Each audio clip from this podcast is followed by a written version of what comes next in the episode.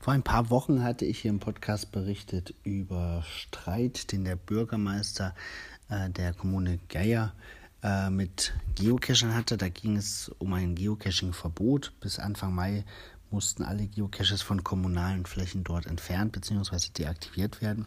Jetzt gibt es Neuigkeiten dort und die äh, besagen, dass es jetzt in der Gegend auf der kommunalen Website einen neuen Punkt gibt, der heißt äh, Geocache beantragen oder Genehmigung beantragen.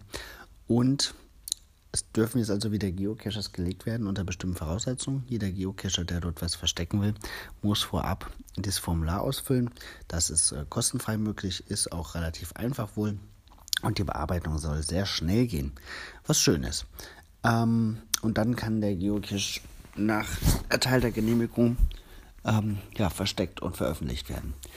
Damit wird dann auch den Regeln von Groundspeak entsprochen, denn als Geocache-Besitzer versichert man ja immer der Website gegenüber, dass man eine Genehmigung hat. Ich behaupte, in den seltensten Fällen ist das so.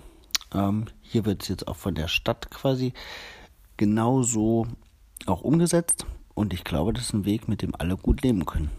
Des Weiteren wurden die Zeiten für das Suchen eingeschränkt. Ähm, nachts soll, soll nicht mehr gesucht werden in Waldgebieten. Und auch damit können die meisten Geocacher sicherlich leben. Ich finde das einen guten Weg. Es wird halt nicht ganz verboten, es wird nur in geeignete und sinnvolle Bahnen gelenkt. Wünschte ich mir gerne auch an anderer Stelle. Wir haben gerade eine Geocaching-Runde in Kassel umgesetzt. Das zieht sich ewig, dort mit den Forstbetrieben äh, nach, einem, nach einer Genehmigung zu ringen. Also das dauert wirklich lange. Da wünschte ich mir ein einfaches Formular auf einer Website. Das würde vieles vereinfachen.